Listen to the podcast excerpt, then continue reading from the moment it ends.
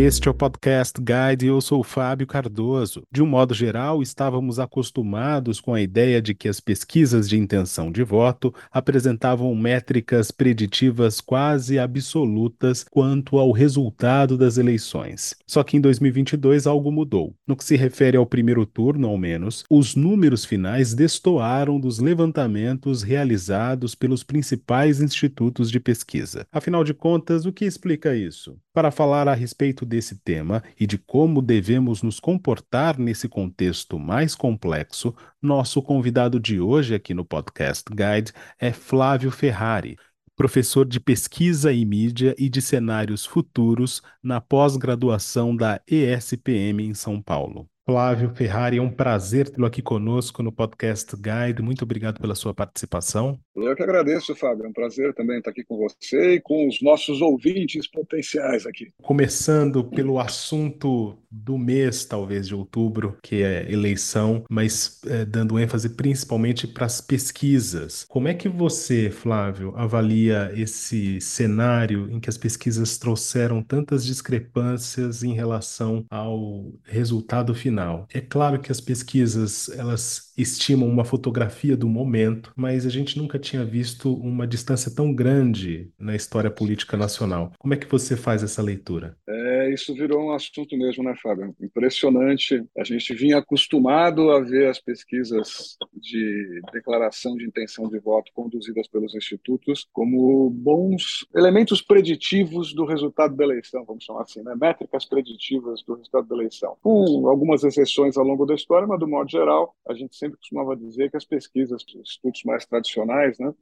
é, sempre acertavam. Eu estou falando acertava entre aspas aqui. Né? Acho que a gente está tendo a oportunidade de desenvolver um olhar mais crítico sobre este assunto. E eu começo dizendo o seguinte: né, já me perguntaram um par de vezes, puta, mas as pesquisas erraram. Para saber se uma pesquisa está certa ou está errada, você precisaria fazer um estudo específico. Qual é esse estudo? As pesquisas medem o que a gente chama de declaração de intenção de voto. Elas conversam, os institutos selecionam uma amostra representativa da população, o que hoje já é um desafio, né, porque o nosso censo está desatualizado, o censo é a base para isso, mas eles dão conta, eles encontram outros caminhos para fazer essas amostras representativas e depois vão entrevistar as pessoas e perguntar qual é a intenção delas de voto na eleição que vem a seguir. Então, se você quiser saber se a pesquisa está certa ou não, o que você precisaria fazer é aplicar esta, essa mesma pergunta, esse mesmo questionário na população inteira do Brasil, porque é isso que ela está tentando representar, ela está tentando representar é, a declaração de intenção de voto da população brasileira, e aí comparar este número com o número da pesquisa.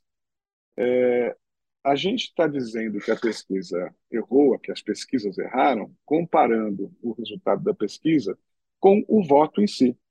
E entre a declaração de intenção de voto e o voto, uma grande distância. A pessoa pode não declarar aquilo que ela tem intenção de fazer e ela pode não fazer aquilo que ela tinha intenção de fazer porque na última hora mudou de ideia. Só que, normalmente, ao longo da história, é, este procedimento, né, esta métrica, que é a declaração de intenção de voto, ela tem sido uma boa métrica de previsão de resultado de pesquisa em 90%, 95% dos casos, com várias exceções. Este ano não foi. Esta última eleição, esse primeiro turno, turno não foi. Então, não é que a pesquisa em si esteja errada, é que essa métrica, nesta eleição em particular, por várias características, não está dando conta de ser preditiva do resultado da eleição. Para além do dado do censo, que é bastante importante, que a gente não tem atualizado, né? O que explica essa distância ou essa incapacidade dos institutos de pesquisa de fazer essa fotografia com mais precisão, Flávio? Então, volto a dizer, eu diria que o Instituto está fazendo, provavelmente com boa precisão, porque é isso é técnica de pesquisa, um bom retrato da declaração da intenção de voto. Para por que, que essa declaração de intenção de voto, apurada pelo Instituto, pode não estar correspondendo, aliás, não está mesmo correspondendo ao voto em si? Aí tem várias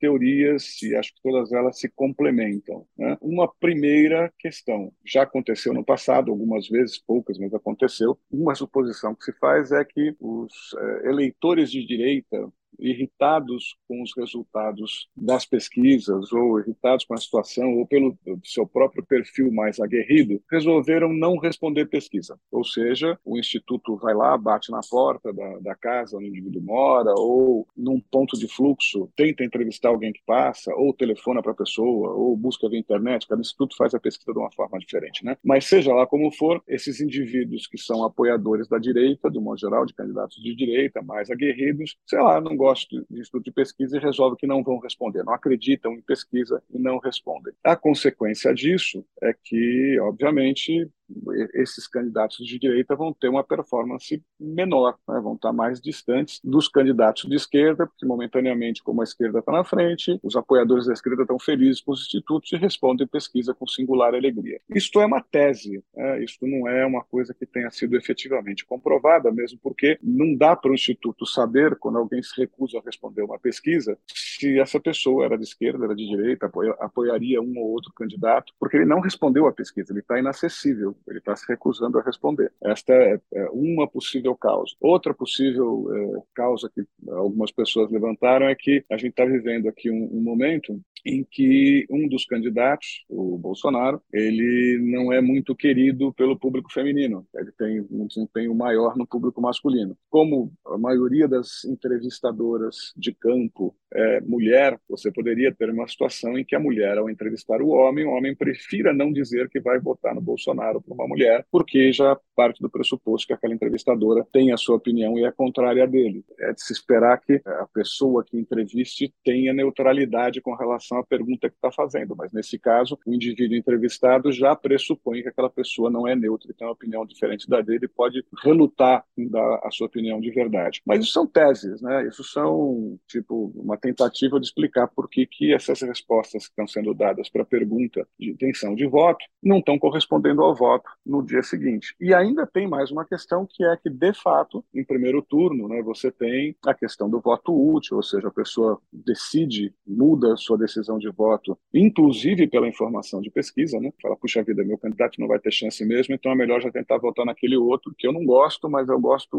um pouquinho, do outro eu gosto menos ainda, então vou escolher esse candidato e transfiro meu voto para ele. Isso também aconteceu. E isso tem muito a ver com a, essa polarização que foi construída a partir da, do interesse político né, que a gente está vivendo hoje. Agora, Flávio, qual é o impacto das novas tecnologias e dessa comunicação digital para que esse ambiente fique ainda mais hostil para quem vai fazer esses levantamentos é, majoritários, pesquisas no caso de intenção de voto? É possível traçar um paralelo dos desafios aqui, tanto na comunicação como era feita antes, para a comunicação agora, das pesquisas que eram feitas no passado, não tão distante assim, para as pesquisas hoje em dia? Sim, olha, eu, eu acho que isso é parte do aprendizado que a gente está vivendo hoje nessa situação, né? Primeiro, a gente tem que considerar, e já te explico por que isso é importante, né? A gente tem uma visão, tem um discurso de que o Brasil está polarizado, que o mundo está polarizado. Isso não deixa de ser verdade. A gente veio aí de duas décadas de tendência, né, de, uma mega, de uma mega tendência polarizante do mundo, mas não é a verdade. E quando eu digo que não é a verdade, é o seguinte: se você for olhar, vamos pensar no aspecto político, ah, estamos polarizados entre uma extrema esquerda e uma extrema direita sem nada no meio. Se você for efetivamente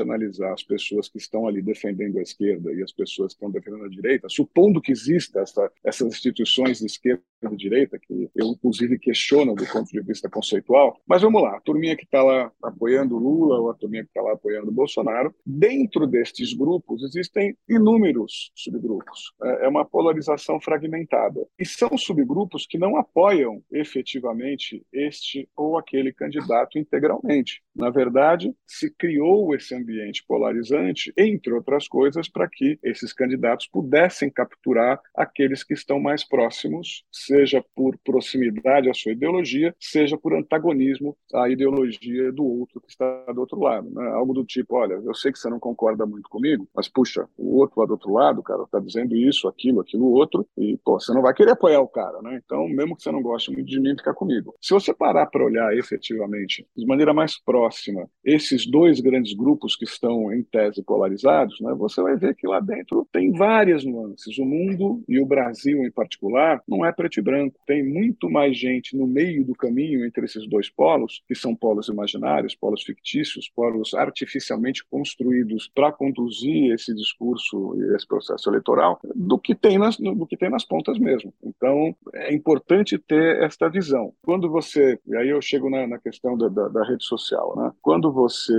é, acompanha as conversas nas redes sociais, você percebe essa fragmentação da polarização, você percebe as críticas, você percebe as nuances e você consegue entender melhor esse universo, consegue entender melhor o que está de fato acontecendo. E tem duas vantagens uh, no acompanhamento de rede social. A primeira vantagem é que o acompanhamento de rede social não é amostral. Se você estiver trabalhando com uma grande empresa, empresa de, de, de monitoramento de rede social, e eu faço isso, eu estou conduzindo um processo, um processo acadêmico, um projeto acadêmico em parceria com uma dessas empresas, a gente vem acompanhando isso, acompanhamos em 2018, estamos acompanhando agora de novo. Você está fazendo levantamento censitário, você está olhando para tudo que está sendo conversado. Então, você não tem que ter uma amostra representativa de nada, você está olhando para tudo, você está trabalhando com grandes números. Uh, a segunda questão é que as pessoas têm mais liberdade dentro das redes sociais para expressar suas opiniões, até com mais paixão, do que dentro de um processo tradicional de pesquisa que você vai perguntar, porque você não pergunta nada, as pessoas estão falando já. Então, são dois benefícios dessa análise. Também tem o lado negativo, né? Quando você faz esse monitoramento, cada uma das redes sociais tem uma política de abertura de dados,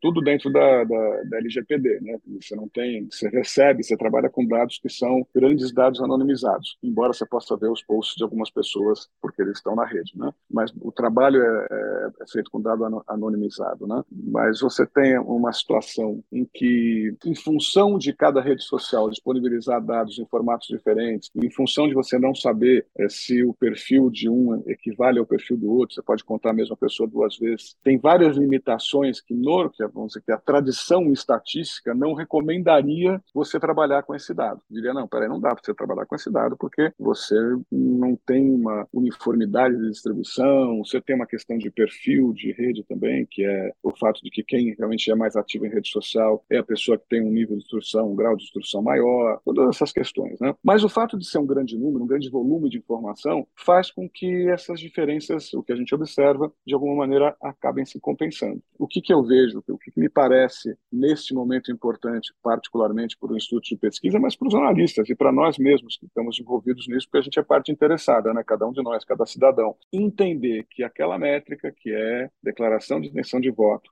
as pesquisas que são fundamentadas nessa métrica, elas já não estão dando conta de explicar o que vai acontecer, de, de, de, prever o que vai acontecer. Então, também é importante acompanhar a rede social, essa é uma das possibilidades, acho que é mais fácil, mais fácil, mais barata, mais, mais simples de fazer, e compor essas duas visões. É ok, as pessoas estão declarando isso quando são perguntadas a respeito da sua intenção de voto, mas elas estão dizendo isso aqui na rede social. A maneira pela qual eu tenho trabalhado é acompanhar o espaço ocupado por cada candidato candidato dentro das redes sociais, ou seja, as publicações que mencionam um candidato, para quantas pessoas elas estão chegando, a dimensionar esse tamanho, e este número, de alguma maneira, tem que ser pensado para balizar o número do Instituto de Pesquisa com a, com a pesquisa convencional. Se você olha hoje, Fábio, as redes sociais, os dois principais candidatos, aí os que estão concorrendo agora a essa eleição, estamos falando só de pesquisa presidencial, de, de eleição presidencial, é, eles estão virtualmente empatados, ocupam praticamente o mesmo tamanho dentro das redes sociais, com pequenas variações, que tem um dia que um está um pouco na frente, tem um dia que o outro está um pouco na frente. Não é uma diferença significativa, o que indicaria que não será uma disputa com a diferença que foi apontada, por exemplo, pelos institutos nas duas primeiras rodadas de pesquisa. A diferença seguramente será muito menor. Não vou estimar aqui qual é o número, mas não será essa diferença de 10 pontos que foi apontada nos últimos dias. Não, não é uma coisa que parece acontecer. Tem o um mês inteiro pra,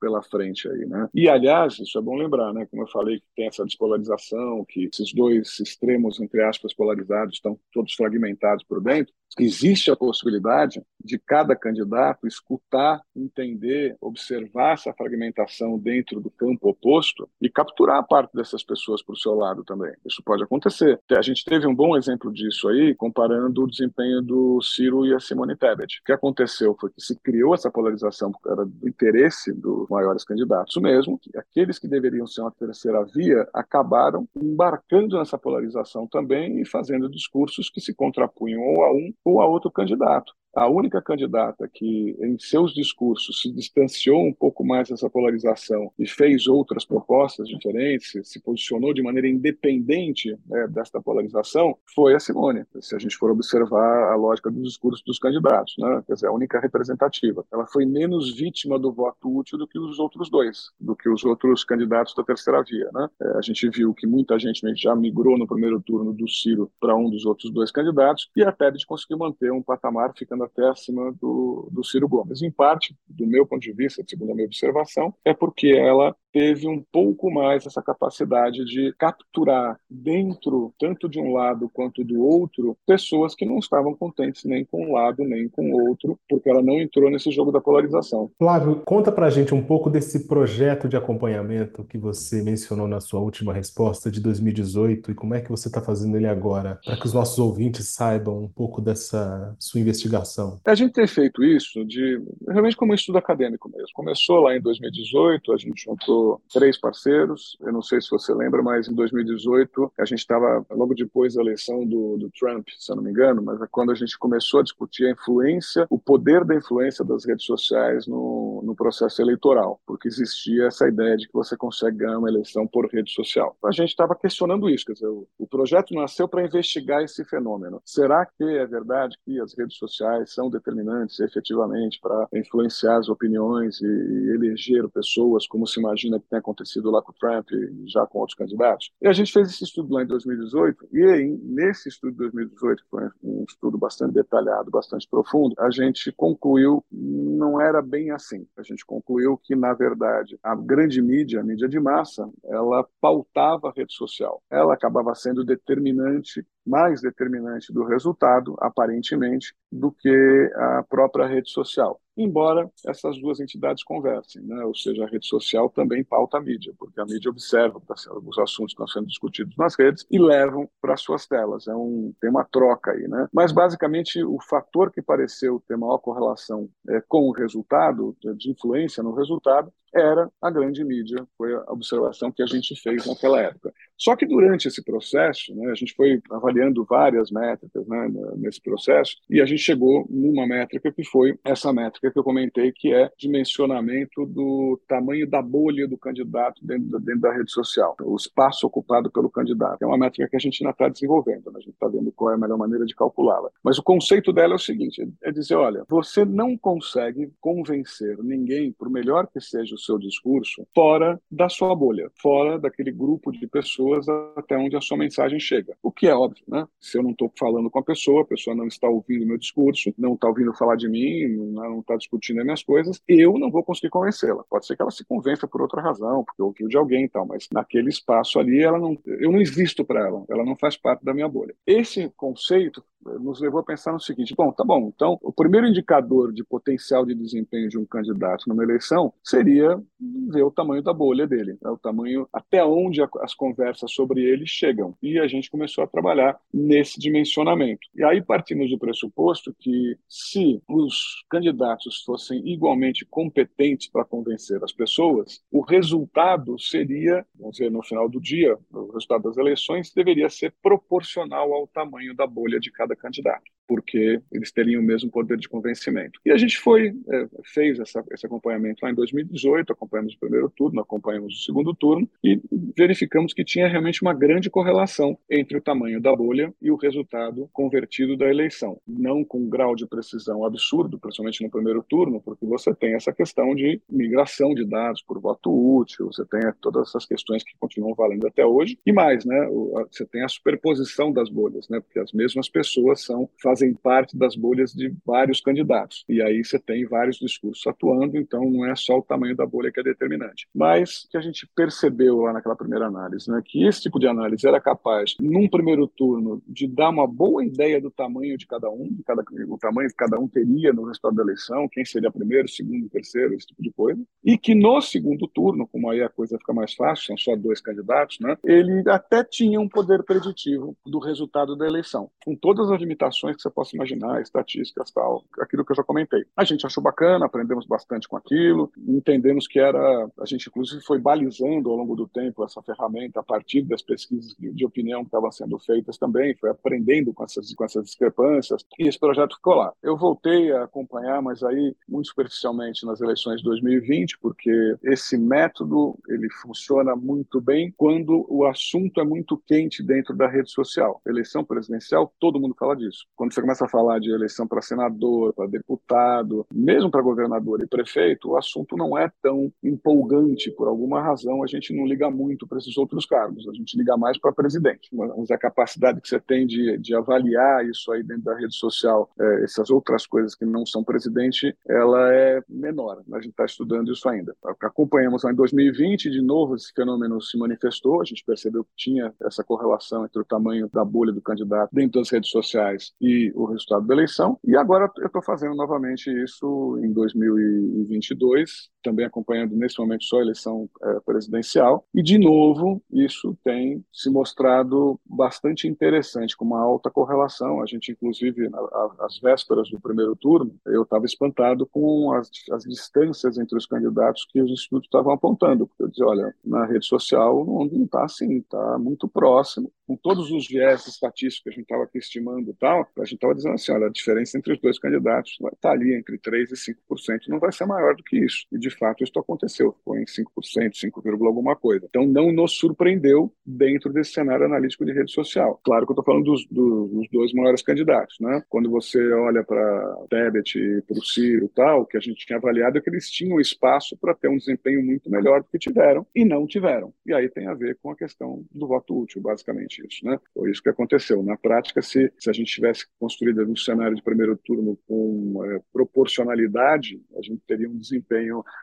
menor é, comparativamente de Lula e Bolsonaro e maior de Tebet e de Ciro, que eram os quatro principais candidatos ali. Mas a gente percebeu que no, no frigir dos ovos, aqueles potenciais eleitores da Tebet e do Ciro resolveram migrar ou para o Lula ou para o Bolsonaro. Mas o desenho que se fazia era esse. Incorporar esse tipo de visão, e digo mais, né, você, quando está fazendo uma análise de rede social, você pode não só ver essas dimensões, mas depois ver quais são os discursos, os que estão sendo mais favoráveis ou menos favoráveis.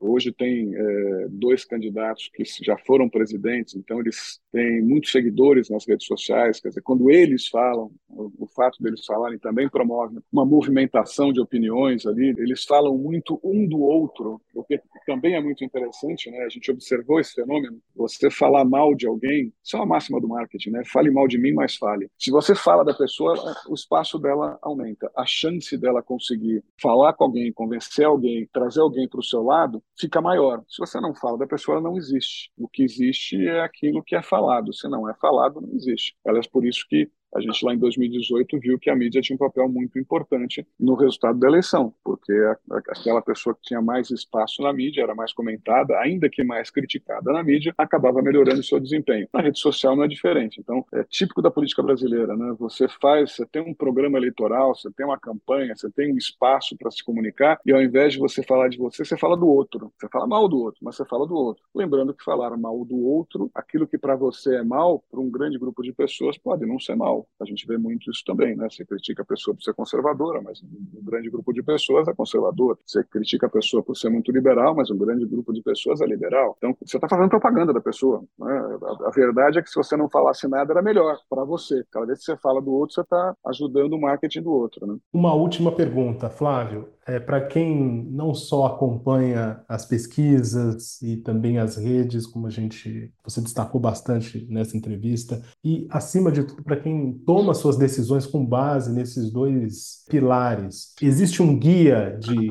referência ou de comportamento que você sugeriria ou as coisas elas se dão de acordo com o desenrolar natural dos eventos? Olha, eu acho que no Brasil o grande problema que a gente tem, ou talvez a solução para maior parte dos problemas que a gente tem no país é educação. E educação não é uma coisa que a gente tem que esperar que caia do céu. Se a gente ficar esperando que os governos resolvam a questão da educação no Brasil, vão passar mais 50 anos e a gente vai continuar tendo esse problema. A gente é preguiçoso, no modo geral. Né? Aprender demanda algum esforço. Então, é, a minha recomendação especificamente para isso, né, para a questão de, bom, eu preciso tomar uma decisão e a informação, que eu faço com ela, é a seguinte: primeiro, tem um movimento grande, e isso acontece em toda eleição, dizendo não, não devia ser proibido divulgar pesquisa eleitoral porque ela influencia a decisão do eleitor. É verdade, ela influencia e ela é informação para tomar decisão. Acho importante que ela seja divulgada mesmo. Eu, como eleitor, quero saber como é que estão as pesquisas, como é que está, qual é a chance do meu candidato, dos concorrentes, para que eu possa tomar a minha decisão pautada por essa informação. Se essa informação não, são, não for pública, só algumas pessoas terão. Os investidores, por exemplo, dos bancos, porque vão comprar uma pesquisa, eles têm dinheiro para isso, as emissoras, porque têm dinheiro para isso. Mas se não for publicada, eu, que sou um, cidadão é, e que serei impactado pelo resultado da eleição, não terei essa informação para me ajudar a tomar decisão. Então, esse é o primeiro ponto. Segundo ponto é o seguinte: eu preciso me informar como eleitor e como alguém que recebe uma informação sobre o que significa essa informação, como ela foi feita, ela é representativa, ela não é. Uma coisa que a gente não comentou aqui, a gente está falando aí da distância das pesquisas, mas a gente está citando os principais institutos. Na prática, se você for olhar, a gente teve ao longo do primeiro turno vários institutos fazendo pesquisa e você tinha institutos que apontavam o resultado absolutamente ao contrário do que de fato aconteceu também. Não só uma distância maior, mas tinha institutos que, que apresentavam o Bolsonaro ganhando a eleição no primeiro turno. Então, assim, quem é cada um desses institutos? Como é que essa pesquisa é feita? Como é que, quais são os critérios? Qual é o interesse? Quem está por trás da realização da pesquisa? Tudo isso é importante para mim, como eleitor, ao receber uma informação, buscar saber se essa fonte é confiável ou não, se a pessoa que está fazendo sabe o que está fazendo. E isto não é simples, porque pesquisa demanda algum conhecimento técnico, estatística, coisas que não são do, do nosso uso comum. A gente precisa se apoiar em quem saiba. Eu sinto falta, por exemplo, da mídia se aprofundar um pouco mais nisso, né, quando discute pesquisa, quando compara resultado, né, falar das diferenças entre fazer uma entrevista batendo na porta da casa de uma pessoa, fazer uma entrevista de ponto de fluxo na rua, estou né, citando a metodologia do IPEC e do Datafolha, por exemplo, né, ou fazer por telefone, ou fazer via painel digital na internet. Cada uma delas tem um viés. A mídia não fala sobre isso e ao a mídia não falar sobre isso, a gente não aprende sobre isso como eleitor, seria importante aprender. E a mesma coisa com relação à rede social, que é mais complicado ainda. Você tem milhões de métricas ali, você tem os likes, você tem os, os compartilhamentos, né, o engajamento, você tem essa métrica que eu, eu acabei de comentar, que é a dimensão de alcance das publicações. Como é que eu entendo isso? Como é que eu interpreto isso? Então, a minha recomendação para nós, eleitores, é vamos aprender. A gente vai ter que sair daquela posição cômoda em que o Instituto ia lá e fazia uma, uma pesquisa que era de declaração declaração de intenção de voto. E a gente não precisava nem entender bem o que, que ele estava fazendo. Ele dava um número, dizia quem estava na frente, quem estava atrás, e normalmente ele acertava, então é uma situação cômoda. Eu não, preciso, eu não preciso entender o que está acontecendo. Tem lá uma instituição que me dá um número e eu posso acreditar nele. Agora já não é mais tão fácil. A gente precisa fazer um trabalho analítico que antes não era tão necessário, né? porque já existia uma métrica única que era capaz de ser preditiva do resultado com razoável margem de erro, aqueles 2% para cima ou para baixo. Agora parece que isso já não está mais acontecendo em todos os casos, o que nos obriga, como profissionais, né,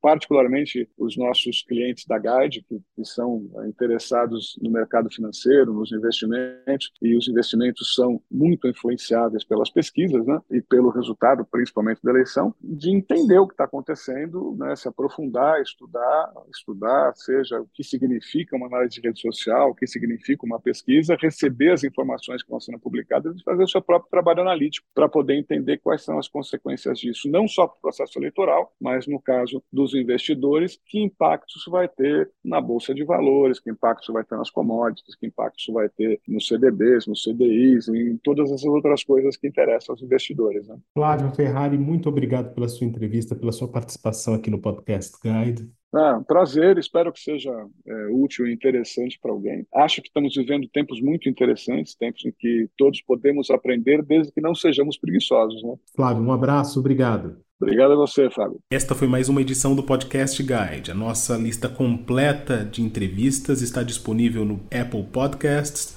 no Deezer, no Google Podcasts, no SoundCloud e no Spotify. E no aplicativo O Guia Financeiro, além dos nossos podcasts, você encontra muito mais conteúdo sobre o mundo da economia em diversos formatos.